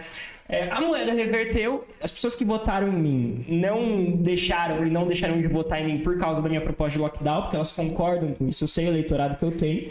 O meu nome ele foi projetado nos últimos dias de forma gigantesca. No Twitter teve uma repercussão gigantesca, onde diversas autoridades se posicionaram, como a ex-senadora Heloísa Helena, é, parlamentares da rede, o deputado distrital de Brasília, o Leandro Greza, a deputada estadual Marinello, vereadores que posicionaram diversos lugares se posicionaram é, na defesa, achando um absurdo. Então o assunto ele rendeu. É, ele teve muita gente, até quem, igual eu, isso que eu vi de fora, né? Até quem era contra a sua ideia também defendeu, porque Exato. pessoas pegaram bem pesado, né? Foi pesado. E a doutora Cláudia, é, que é uma vereadora incrível, vocês têm que entrevistar ela. É, o Guto passou o número dela pra mim, Cara, eu vou chamar ela amanhã. Chame, porque ela é incrível, assim, é, ela é uma pessoa que sem dúvida nenhuma, se eu não tivesse na câmera, câmera, ela me representaria e eu gosto muito das propostas que ela tem e ela se solidarizou, ela propôs uma moção de repúdio ao acontecido, né? Então a gente tem na Câmara moção de apoio. Ela, ela é vereadora hoje? Ela é vereadora hoje. Ela é a primeira vereadora mulher em 16 anos. Em São Roque? É, em São Roque. Ah, pra você ver como eu tô por dentro das coisas, né? é... né? Não, eu sou 101% por fora, mano. Vereador Marcelo, vereador São Roque tem 15, né? 15 vereadores. 15, né? Um, Olha, é, isso é alguma coisa. anos. É, ela até comentou aí, deve Comentou? Tá... Eu não vi. Eu vou, Cláudia, se você estiver assistindo. Doutora Cláudia? Doutora Cláudia. Doutora Cláudia, se você estiver assistindo, eu vou chamar você amanhã pra conversar. Tem seu número já. Ela propôs uma moção de repúdio. Pode abaixar um pouquinho, por favor. E aí, quando ela propôs essa moção de repúdio, a moção foi aprovada. Alguns vereadores queriam votar contra e não votaram porque não tiveram coragem e se posicionaram nos bastidores de forma é, covarde, que a pessoa não teve coragem coragem de assumir o posicionamento dela em público. Perdão, como que foi feita essa, essas ofensas? Por onde? Facebook. Por, pelo Facebook. Facebook. Perdão, não tinha. É, falando foi no Facebook. Eu recebi algumas no privado. Teve gente fazendo ameaça com arma na mão, depois apagou. É, então, arma na mão? Arma na mão, assim, foto de perfil falando que se vivesse na rua ia fazer não sei o quê. Então, cara, é absurdo. É, mas eu sabia que não fugia de ameaças. Também, né? Andou na rua? Andei, andei na rua sendo cumprimentado por muita gente, feliz com o trabalho. É importante relatar isso. É... Caramba. Enfim. Pô, galera, vamos calma. Não, a gente tá no meio de ódio. Mas no Facebook tem muito ódio. É, por isso que eu curto aqui, ó. Aqui a gente não escolhe lado, tá ligado? É, é direita, esquerda, centro. comentários boa aí também. É, mano. Mano, aqui, mano, muita coisa que você fala eu posso não concordar, tá ligado? Mas o momento é seu, velho. A gente discute. O importante é... Né? Não, mas aqui não tem discussão, mano. É aí que tá. A gente não pode, discute. Você pode também. Não, mas eu não curto. Primeiro porque eu já falei que eu sou um Zé Mané, velho. Não presto pra discutir. Tipo assim, não adianta eu discutir com você algo que você entende mais que eu. Que provavelmente é o que acontece. Mas é bom Nos você assuntos, algumas né, dúvidas mano? que são boas. São... Mas dúvida sim, dúvida. É. Igual tem aqui. É, galera, vamos lá. É, Danilo Bonando, ó o Danilão. Salve, Paulo. Todo, todo o apoio da família Bonando. Obrigado, Danilo. É que a família Bonando são incríveis. São, eles, e eles têm um cuidado Conheço com bem a eles. muito legal. É, pode abaixar a mão um pouquinho. Se você quiser ler alguma coisa aí, se passar, você fala. Pode parar. Qual comentário? Sobe um pouquinho pra mim, por favor. Tá tendo alguma conversa. É, um pouquinho, Rodrigo. Mais. Não tem como clicar pra Mas-. Algum livro pra recomendar? É, quem tá perguntando? Luiz. Luiz Charlot. Ah, Luiz Sherlock, olha, eu recomendo Ideias para Adiar o Fim do Mundo, do Ayrton Krenak. É um, um escritor indígena, muito legal, ah, e acho que muito pertinente o que a gente tá vivendo. É, o que projeto, o que acha do projeto Horta Comunitária? É, quem perguntou? O Do Luiz de novo. O Luiz? É, olha, o Horta Comunitária é um projeto muito bom. É, a gente vem trabalhando ele de algumas formas aqui. A gente tá trabalhando numa agrofloresta. Galera, compartilha aí, hein? Aperta pra compartilhar, pô. A gente tá trabalhando numa agrofloresta no distrito Mailasque, que é uma escola estadual que tem em Mailasque, é, que é um tipo de agricultura em que você, em vez de usar veneno agrotóxico, você usa técnica de cultivo de- das próprias plantas para fazer com que o ambiente cresça muito similar a uma floresta e elas se desenvolvam de forma muito parecida com o que tem no agrotóxico, mas sem veneno. E a gente vem trabalhando o projeto aí do Horta nas escolas. Então a gente quer levar as hortas para as comunidades e para os bairros através dessa questão de educação ambiental, de educação sobre agroecologia. É, envolve, mexe um pouco com educação, essa questão que está incentivando e, e formando a criança sobre aquela questão voltada para o meio ambiente, para a agricultura, é, e está levando aquilo para os bairros. Agora, é, é um projeto interessante. A horta nas escolas existe uma lei que fala sobre o projeto. Né? Então, hoje em dia não é só um projeto, esse projeto já é lei. É, não foi proposto nessa legislatura, legislatura passada. Não sei se foi o Alexandre que propôs, mas é, a ideia é de que dentro das comunidades a gente tem essa horta comunitária que as pessoas cuidariam juntos. A ideia é muito boa. Eu acho fenomenal. A gente trabalha a questão educacional, é um convívio, um contato que tem com a comunidade. Além disso, tem a- própria questão do alimento de qualidade na mesa, né? Então isso é, é muito importante. O bem-estar, é, esse- essa questão está atrelada ao, ao departamento de bem-estar social. E eu conversei com a Marisa, que é a diretora do departamento, ela vem pensando essa questão para a gente conseguir engajar aí também junto com essa questão da horta nas escolas que vem sendo levada pelo Léo, que é da Divisão de Desenvolvimento Rural. É, então a gente vem dialogando para que isso aconteça dessas formas aí. Legal. Isabela Lovisolo Pérez, quais são as suas maiores motivações? É... Cara, maiores motivações eu acho que foi a esperança de fazer alguma coisa diferente. É, é, a gente falou muito na campanha, a Isa teve junto com a gente, é, de que a gente estava querendo falar de coisa diferente, coisa nova, mas a gente não queria cair naquela contradição de chegar lá e ser a mesma coisa. Então, a gente pensou em um formato de mandato em que fosse compartilhado com as pessoas, instâncias, da, é jeito das pessoas participarem. Para que a democracia não pareça ser aquela coisa, Ronaldo, de você ter que levantar num domingo é, de dois em dois anos para apertar alguns botões. A gente queria que a demo, quer que a democracia ela seja algo constante, que você e o seu candidato possam se relacionar durante todo o período. Então a gente cria algumas instâncias de participação nesse sentido.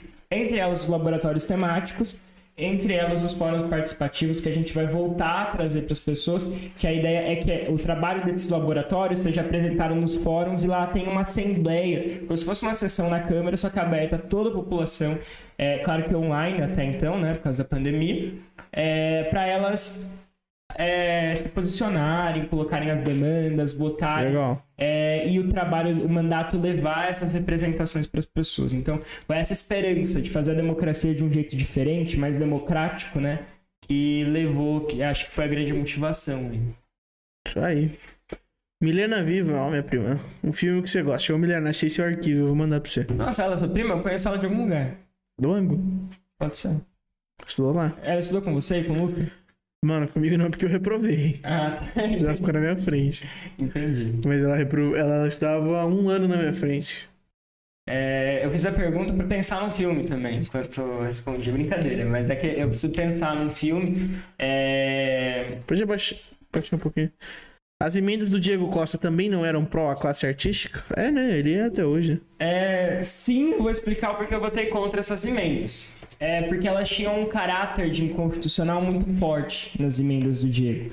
É, porque elas mexiam não no projeto, nos requisitos de acesso, elas não ampliavam acesso. Elas mexiam na parte de orçamento. E quando ele mexia na parte de orçamento, ele falava sobre uma alteração. Primeiro sobre um único pagamento, em vez de ser dividido em duas parcelas, um único pagamento. Ele colocava se houvesse sobra desse valor, é, que nessa emenda, é, se houvesse sobra desse valor, que seja pago em uma única parcela constando a sobra. Então, se o valor que estava previsto era 730 reais por artista, baseado mais ou menos em 300 artistas que teriam acesso àquele recurso, se tivesse 200, a sobra desse valor, que vai além dos 730, entraria nessa única parcela que seria, não mais duas, dos 730 e aumentaria o benefício né, no valor quantitativo. Só que não falando a quantidade que vai ser é, e usando todo aquele dinheiro que estava se abrindo para aquele crédito de uma vez só, colocava diversas suspeitas de que aquela emenda poderia ser dada como inconstitucional pelo jurídico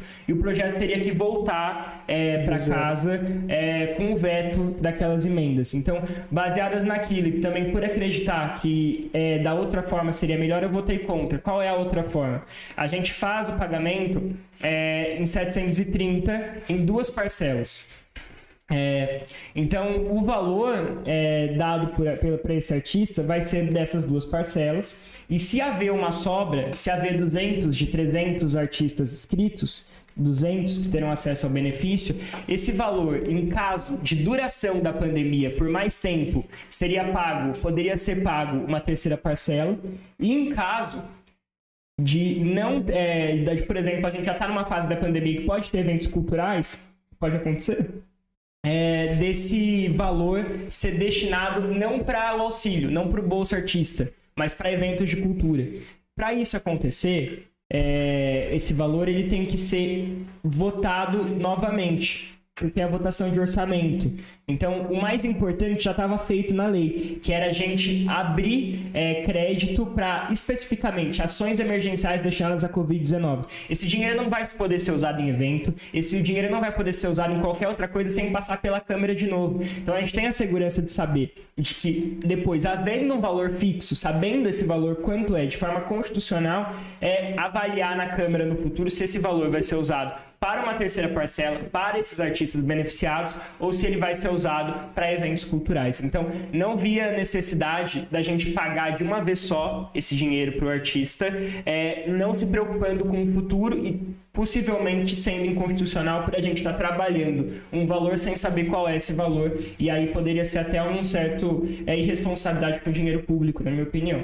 Então, é ter essa segurança. As minhas emendas eram constitucionais. As minhas emendas eu conversei com o jurídico da, da prefeitura antes de apresentar tinha propostas até parecidas com o Diego, é, que o jurídico demonstrou uma clara sensação de é, inconstitucionalidade daquelas emendas. Eu tive que voltar atrás, expliquei para os artistas, os artistas entenderam, não seria coerente é, da minha proposta, é, na minha postura, falar com os artistas de um jeito e me posicionar de outra forma na Câmara. Então, o diálogo, ele acontece de forma democrática e ele levou a essa construção. As emendas que foram apresentadas pelo Diego com muito boa intenção, elas não, não tinham como ser aprovadas. Então a gente votou contra. Agora, o porquê, isso eu expliquei na sessão. Agora, o porquê ele e outros vereadores votaram contra as minhas emendas, eles não explicaram até agora.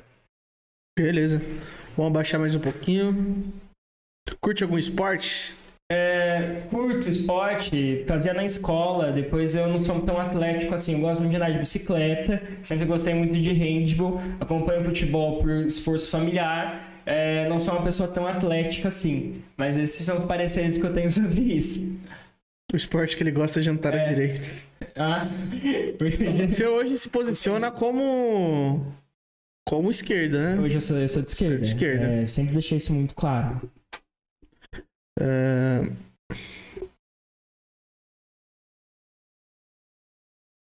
Rodrigão, desse Sérgio Gouveia. Eu posso responder, não tenho problema. Pode responder, mas é... pode dar silêncio nele. Ele, ele perguntou, o Sérgio Gouveia, ele Esse faz ofensas à minha pessoa desde a época da campanha. Então, Silencio ele aí. Ele é alguém que eu... É, é, alguém que vem quase de estimação. Então, é, a gente responde essa. É, existe um projeto tramitando no Senado é, que é um projeto que estabelece um teto no salário da enfermagem. Eles estão numa situação extremamente, é, assim, sem descanso, trabalhando de forma é, gigantesca, numa frequência gigantesca. Sempre foi assim, sempre fizeram plantões muito longos e agora na pandemia mais ainda. O projeto estabelece um teto e melhora a qualidade salarial desses profissionais. Esse projeto é do senador Fabiano Contarato, que é um senador da Sustentabilidade, até o Jean, né, ele propôs uma moção de congratulação a esse projeto do senador. É um projeto indiscutivelmente bom, independente do lado que você tá. Você avalia a questão, se posiciona no dia, por exemplo, que alguém de direita fez uma moção de congratulação a Fabiana Contarato. É, o Randolph também fez as chegadas das vacinas no Brasil, fez esse intermédio muito importante. Luiz Helena, enquanto senadora, fez um papel muito grande, hoje ela é porta-voz da rede. É, eu posso ficar enumerando aqui pessoas da rede que tiveram uma atuação importante é, para o Sérgio. Mas eu acho que não vem ao caso, a pessoa que quer conhecer a rede, ela pode procurar nas páginas do partido, não estou aqui para fiar ninguém. Manda um salve para foto. Foi? Aí? Aí.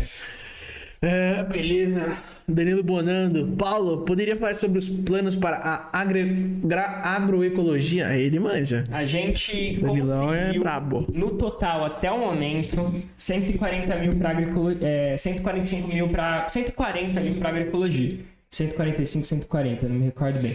45 mil da co-deputada estadual da bancada ativista, mas é da rede, é, que é a Cláudia Visoni, que mandou 45 mil para a agroecologia do município. E 100 mil reais do Jorge do Carmo, que teve aqui na sexta-feira passada, é, para a construção de um posto artesiano na UPD. O que, que é agroecologia? É, eu expliquei aqui e reforço. A agroecologia é uma técnica de cultivo em que você simula uma floresta, uhum. onde as plantas são cultivadas juntos, não é aquela questão de monocultura, então tem uma diversidade muito grande, e você colo coloca um rendimento daquela plantação muito equivalente ao que se coloca quando você põe um agrotóxico, mas sem usar veneno e sem causar câncer nas pessoas.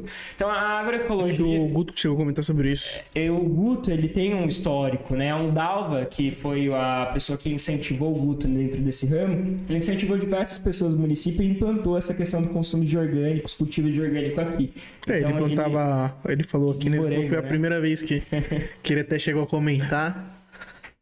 É, o Guto Legal, é um parceiro cara. da agroecologia e agora a gente quer fazer uma estação agroecológica na UPD. Então a gente quer trabalhar, primeiro, um lugar para dar suporte para os produtores locais poderem trabalhar e gerar renda, é, e trabalhar no sentido de produzir alimento adequado para crianças, e entre outros diversos projetos que entram nessa questão de tanto saúde pública, alimentação, meio ambiente para estar tá sendo produzido naquele lugar. A UPD ela é uma área de pesquisa do estado que a gente tem aqui na Avenida 3 de Maio. Ela é gigantesca, mata nativa, é fenomenal, mas o mau uso das áreas vizinhas, elas fizeram com que a água, o ciclo da água da UPD ela fosse interrompido e esse, em determinadas épocas do ano a UPD secasse. Então, para se fazer agricultura, havia necessidade de se fazer um poço artesiano e o Jorge do Carmo ele concedeu uma emenda é, de 100 mil reais para a construção desse poço artesiano na UPD. Então, a gente vai poder dar início aos trabalhos agora com esse poço. Aí, Danilão, respondido para você, meu querido.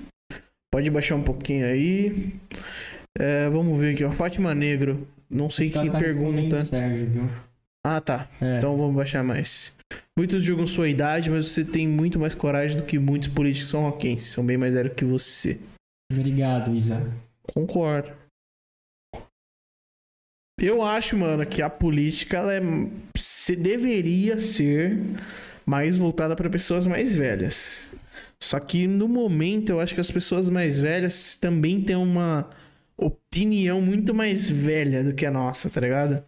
Que acabam talvez é, atrapalhando mais do que ajudando, né? É, talvez mais para é frente é seja mais, mais interessante pessoas mais velhas na é, política. Eu acho que a gente tem que ter uma diversificação assim como a gente tem na sociedade. Eu acho que tem que ter jovem, tem que ter velho, tem que sim, ter sim. mulher, homem, então a gente tem que ter uma É que eu acho interessante a população mais velha no, na política, só que não é, como não, totalmente. Eu entendo, eu entendi a questão. É. De certa forma eu concordo nessa. Tem mais experiência, né, mano? Sim, em tese sim. Tem mais experiência. Mas igual hoje, mano, é... Prima mais velha, eu acho que meio, sei lá, cara. Às vezes é.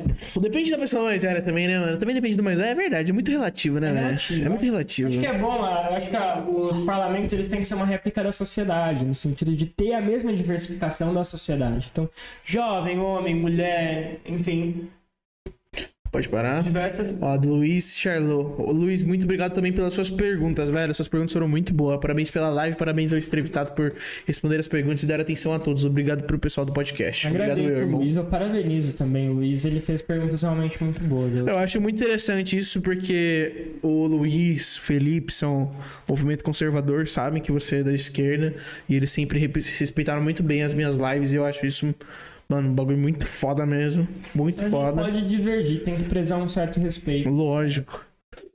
Ah, pode baixar.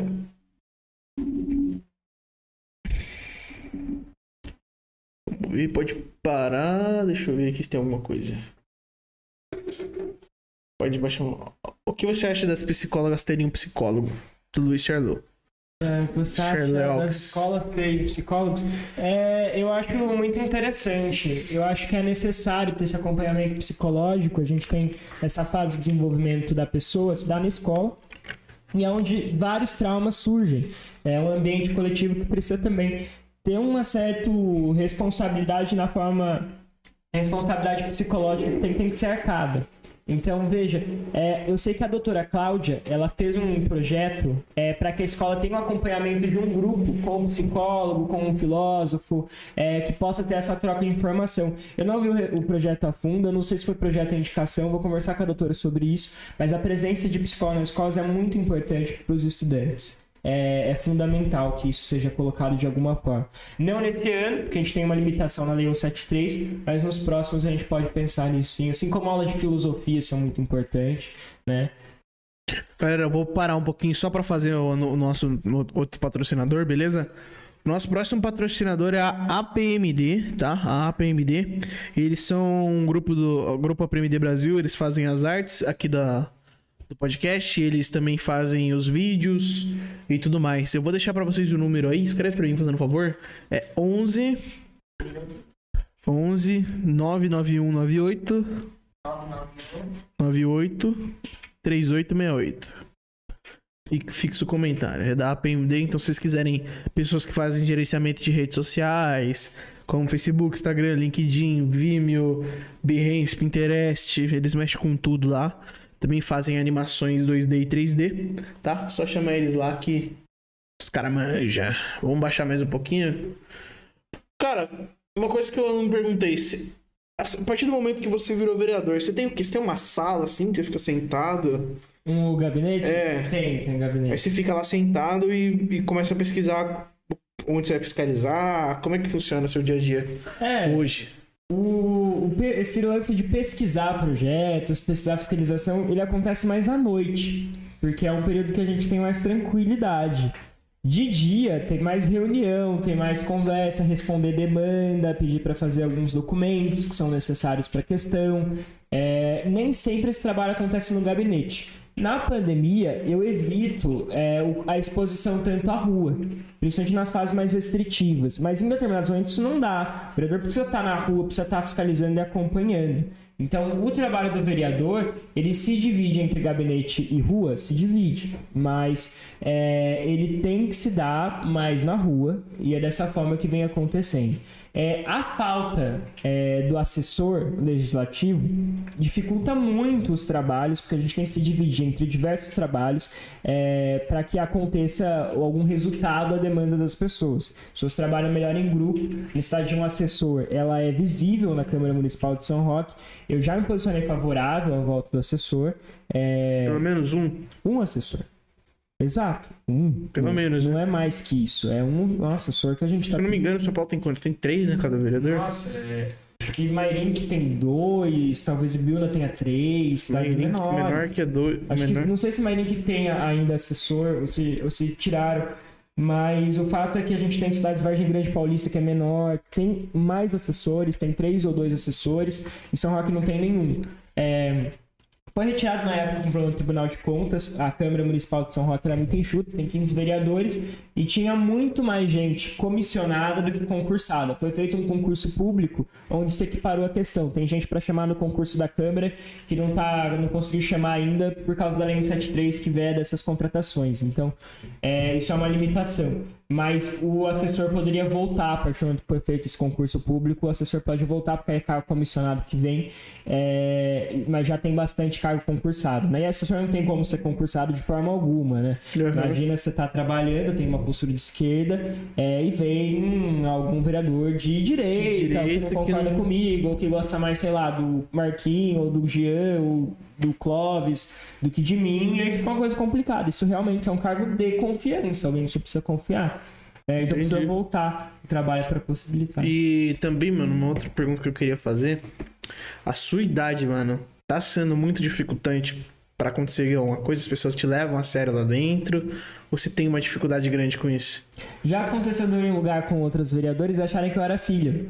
É... Não, não me ver como vereador, mas isso é, é, é, é assim uma coisa muito pequena. Eu vejo que as pessoas veem a idade com entusiasmo. Às vezes é uma propaganda positiva, né? Querendo não teve uma divulgação importante no começo, teve reportagem do G1. É, foi uma questão nova é, ser vereador com 18 anos de idade. Então, é algo que me trouxe, me abriu muitas portas, muitas oportunidades dentro da rede, fora, em outros lugares. É, acho que mais do que empecilhos. Agora é um desafio constante, né? Porque as pessoas é, elas se desafiam por ser jovem, então você tem que se provar. E eu acho que a gente vem se provando. É, rola, mas é pequeno. Vamos ver outra pergunta? Pode abaixar um pouquinho, Rodrigo? Olha lá, do, da conversa lá de cima do Felipe Angelucci, que você tinha comentado dele. Ela ofereceu 70 milhões de vacina. Você vê, né? 70 milhões de vacina foi oferecido. Mas não pega nem. Ah, cara, mas era mais 70 milhões de vacinas. É. E no, no, primeiro momento, depois você pode se ampliar essa quantidade, você pode. É, facilita uma conversa posterior, porque as relações diplomáticas elas estão estabelecidas, né, a partir desse momento. Então, é, fez falta. Ele até colocou aí o link da Isto é, né? É, fica aí o pessoal acessar depois. Mas bacana. Eu acho é, ruim Gente, eu sei que o Felipe fez na boa intenção. Okay. Mas esse, ah. esse tipo de, de notícia compartilhar. O governo Bolsonaro rejeitou. Mas é verdade. Não, mas ainda assim tem muita gente que não concorda e acaba tendo muito. Ah, cara, mas eu entendo. Muito problema dentro da live, velho. Mas é isso, é, muito... é uma revista, é um jornal respeitado, não é a fonte. Depende de, de por quem é respeitado, entendeu? Eu tô falando pra você porque dá muita tem, confusão. Tem mano. nome CNPJ pra processar. É. A notícia falsa. Eles não vão fazer isso. Pode baixar. Mas a pessoa pode. Ah, jogar, faz sim, mano. Pode jogar o nome, a notícia vai ver de outros canais, talvez um que ela confie mais. Pode parar um pouquinho. Ronaldo, teu pai tem restaurante, ele fecharia 20 dias sem usufruir até o trabalho do livre para que a vacina pudesse agir de forma relevante, relevante no organismo são roquense. Na verdade, não, no organismo do brasileiro mesmo.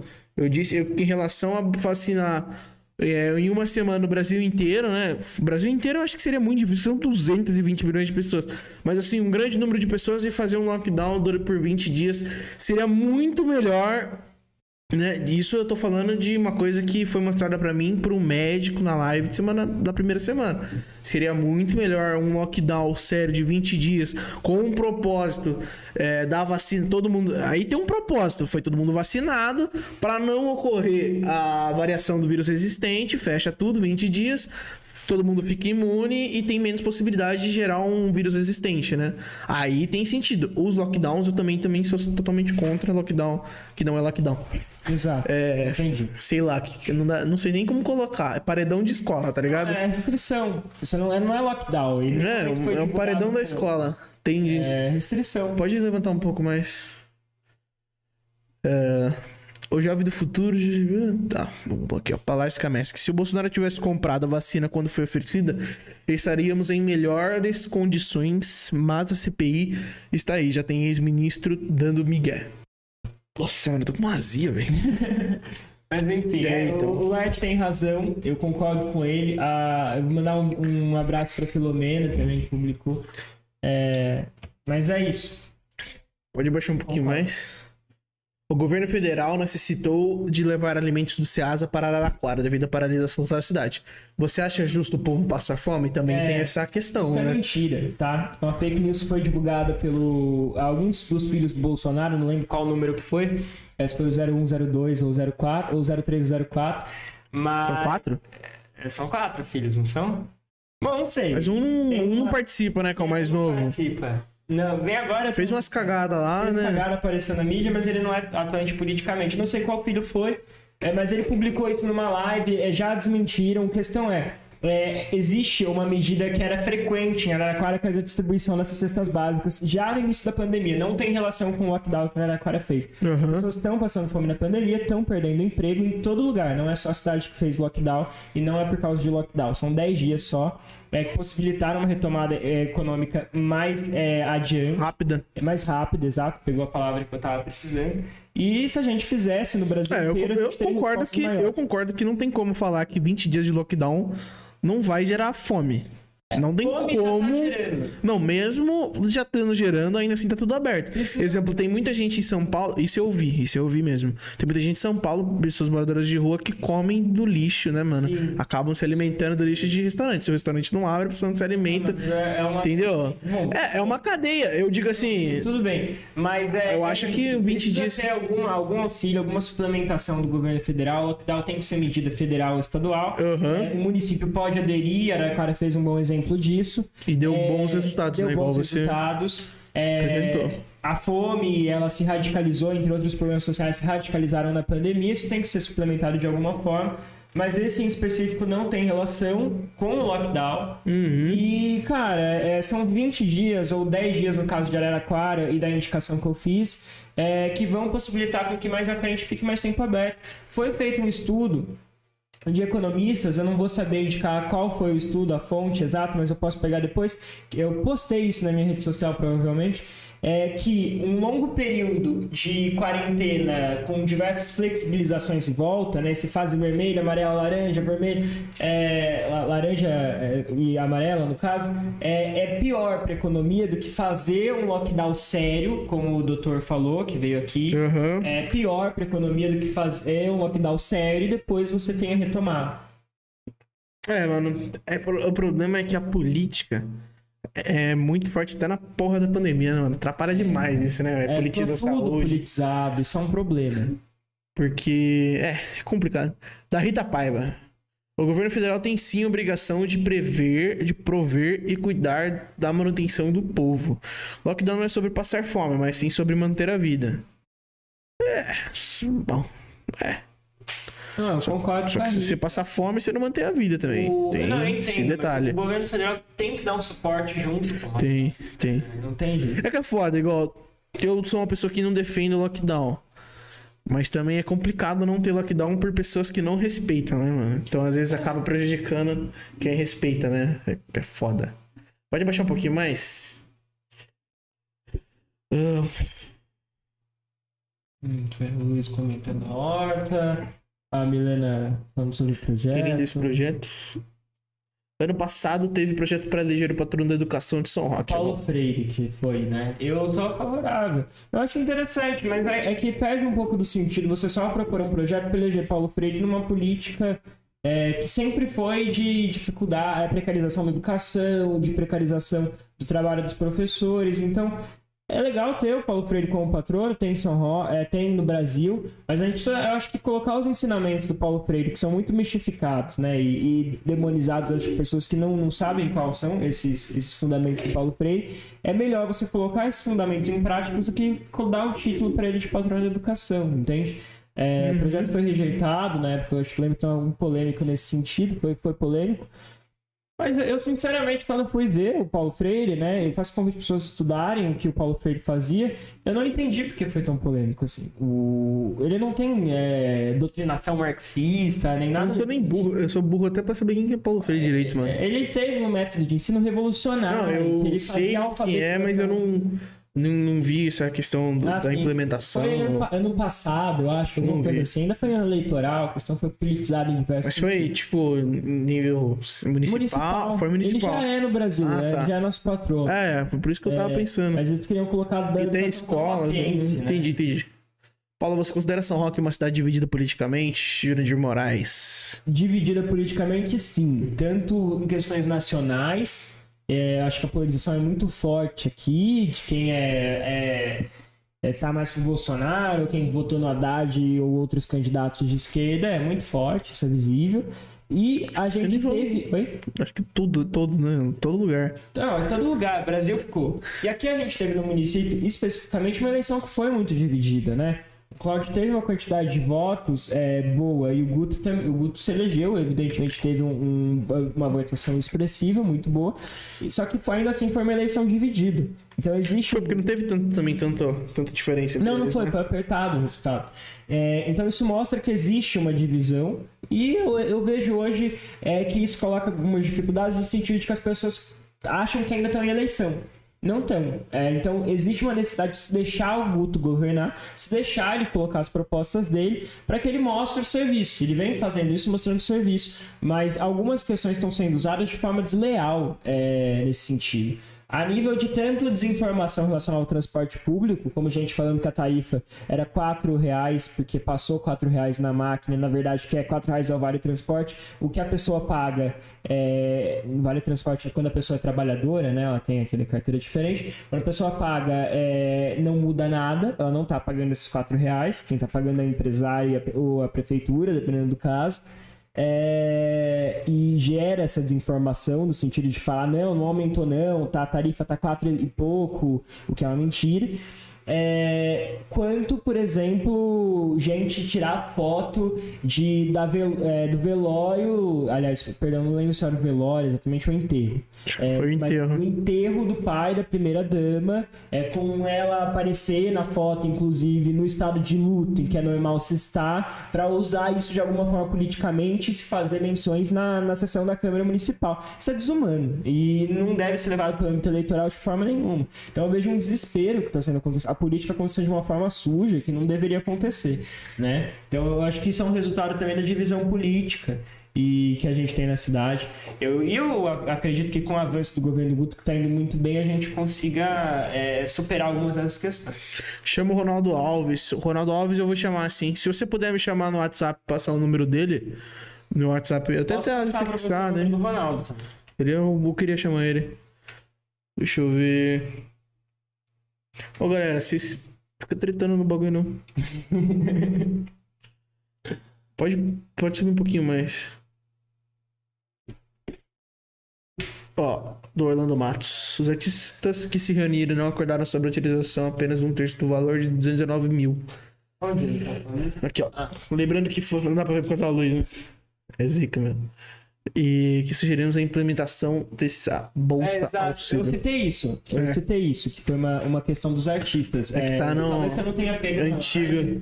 Ah, tá. Não, é que não é de agora. Isso aqui é tudo que vem Não, é, vindo. O Bolsa Artista, a, a Cassiane ela foi mais. muito justa nesse sentido. Ela fez uma reunião com os artistas, falou: Ó, esse é o orçamento, o que, que vocês querem fazer? E aí, por, pelos artistas, foi definido esse Bolsa Auxílio. Ela tem razão nesse sentido aí. Sérgio Gouveia, admiro o jovem vereador, respeito o grande conhecimento que ele tem, valeu. É, Obrigado, você tinha dado Sérgio. uma xingada lá É em difícil cima, hein? ver uma elogio do Sérgio? Eu vou dormir até mais feliz hoje.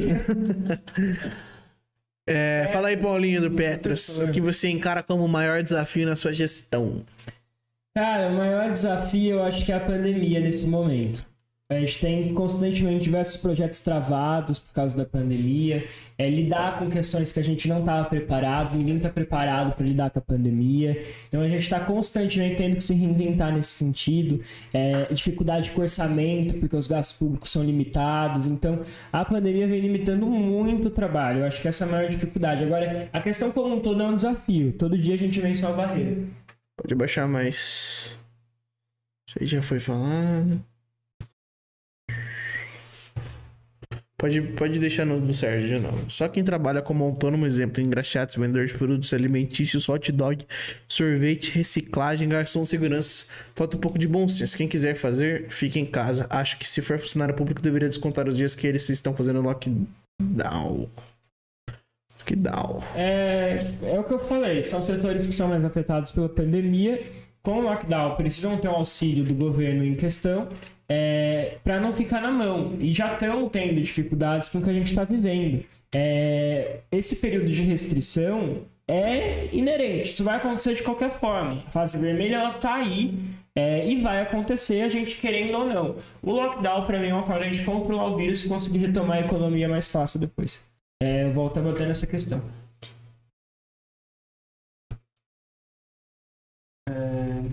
Servidores estavam falando, ah, o, Diego esclareceu aí a questão. que Você joga algum tipo de jogo?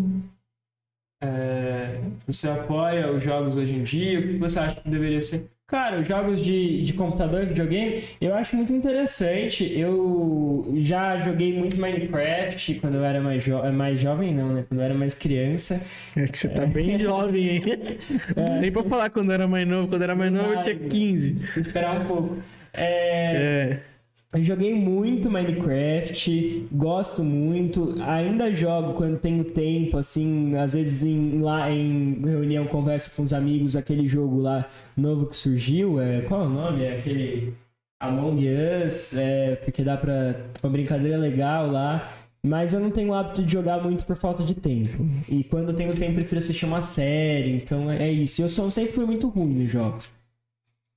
Pode baixar um pouquinho. Temos autônomos na família parado desde o início da pandemia e não de uma classe que teve oportunidade de trabalho durante esse tempo. Não abre e fecha, mas num ramo que em nenhum momento teve chance de trabalho e mesmo assim. Temos muito para a parada geral por alguns dias do que continuarmos sem dinheiro por esse quase um ano e meio. A é, então. Fátima, ela é minha madrasta, minha professora de geografia. O meu pai, ele é motorista de ambulância, ele trabalha com eventos, tipo, é, é, aquele evento de games, a BGS, entre outros eventos, alguns de gado, alguns é, eventos que acontecem que exigem aglomeração. Desde o começo da pandemia, é, ele não faz evento, porque não tem evento. Ele teve a sua renda extremamente afetada pela pandemia e todas essas questões que as pessoas colocam, né? Ele que faz é, evento da BGS? ele não faz o da BGS, mas tipo da BGS, eu quero dizer no mesmo Ah, sentido. tá. Você vende pavilhão, é, de venda, de divulgação de coisas, ele faz esse tipo de evento. É, Foi, foi uma das mais afetadas, né, mano? uma das mais afetadas são profissionais autônomos que dependem é, de vender o almoço para comprar janta. Meu pai sempre foi assim, ele foi muito afetado pela pandemia. Então eu não tô aqui falando é, de um jeito irresponsável. Eu sei a- é, como a, pandemia afetou. Só que eu também tenho a noção que um controle precoce da pandemia pode fazer com que um dia, é, de forma mais rápida, ele volte a fazer esses eventos. É, existem países que fizeram medidas restritivas e fizeram shows agora, que conseguiram é, isolar o vírus do país, conseguiram erradicar é, a Covid. E isso está sendo. E as aglomerações estão voltando a acontecer. Então é, é algo possível. Pode dar certo no Brasil. Não é porque a gente é grande é, e emergente que a gente tem que sempre se colocar numa função de que tudo é difícil pra gente. Aqui no Brasil nada dá certo. Não, eu quero ver o Brasil dando certo, quero ver as coisas acontecerem. A gente tem que ter ousadia pra fazer isso. É, não é ficando na mesma política embaçada de sempre, né?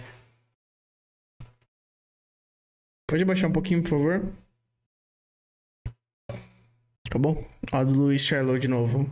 A matéria de história talvez seja a matéria mais charmosa na escola, pois o aluno seria uma espécie de portal para que seja impulsionada e crie mais incentivos à população. A, ma- opa, mais incentivo a mais produção e melhora na educação brasileira? É... Peraí, uma espécie de portal para que ela seja impulsionada e crie mais incentivos. É... Deixar ela mais charmosa para os alunos, é isso a ideia? Ah, talvez a matéria de história ela seja mais charmosa para os alunos, seria uma espécie de portal para que os é, professores criem mais incentivos e mais produção e, é, e na educação brasileira. Eu acho que sim. Eu acho que talvez eu, eu vejo as pessoas que não gostam de história, e não necessariamente é, elas não gostam, né? Mas quando a história foi ensinada primeiro momento para elas, é, foi ensinada de um jeito em que não cativou. Eu acho que a gente precisa se reinventar nesse lance de estudar a É, história. a história na, na escola eu odi- eu odiava, velho. No fundamental até o médio. Já na faculdade eu gostava. É, então. De é, direito. é um jeito de dar. Você fez direito. Fiz direito. Que legal, cara. Na, na faculdade de direito eu curti. Então, é muito legal. Talvez A história. isso. Pode professor, também tem professor, né, mano? Professores e professores. Às vezes tem professor que você se engaja mais, igual lá no ângulo eu gostava pra caralho do Gui. Não Era um. Você não chegou até lá com o Guilherme? Então com o Guilherme eu curti a aula de história dele. Eu gostava muito. Ah, legal, pô. Eu acho que faz a diferença, sim. A forma que é ensinada. A Marisa também eu gostava. Marisa deu aula pra mim. É, Marisa hoje tá no bem-estar social. eu tô ligado. É. Ela que eu Marisa é- assim. Então pode tirar o chat. Pode tirar o chat. Vamos falar um pouquinho mais de. Você queria falar de algumas coisas que... boas que o governo do Guto fez nessa pandemia, lembra? É. Exato. Você já chegou a tocar. É, o Bolsa Artista foi uma delas e eu já, Já toquei. comentou. Eu acho importante salientar essa questão.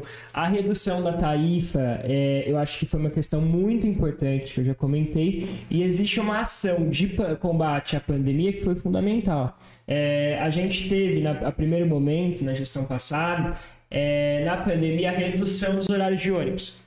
Eles reduziram os horários de ônibus, causando mais aglomeração. O governo, eh, dessa vez, ele deixou os mesmos horários de ônibus com as restrições impostas eh, ao comércio. Então, em as pessoas estariam circulando menos para a cidade, os horários estavam menos, eh, estavam os mesmos nos ônibus. Isso acarreta que menos pessoas circulem nos ônibus, mas quando circulem, circulem com menos aglomeração no transporte público. Faz com que o transporte, que o, subsídio do transporte fique mais, mais caro, mas pode possibilitar com que se salve algumas vidas nesse processo, né?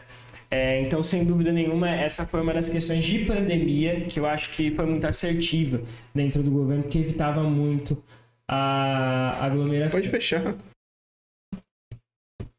É, você zicou o bagulho. Dá uma agachadinha nele. travou?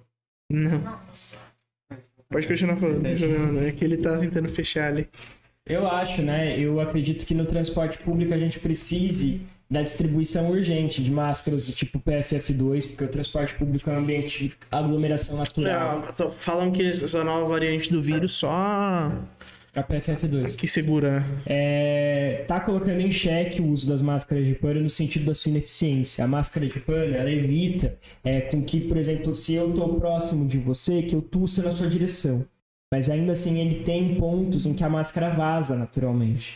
É, Precisa das segura máscaras mais o vírus. cirúrgicas, A né? máscara da PFF2 ela tem uma vedação muito boa, ela filtra as partículas por eletroestática e ela filtra 94% do que é puxado, por isso que aí tem até é, 95%, 94%, até N95 é um dos nomes que ela leva no exterior, é, no Brasil é PFF2, Inclusive, se vocês quiserem comprar essa. Como é que é o nome dela mesmo? PF? PFF2. PFF2 tem na Premoltex. Ó, legal. Eles são os patrocinadores di- direto, nossa, né?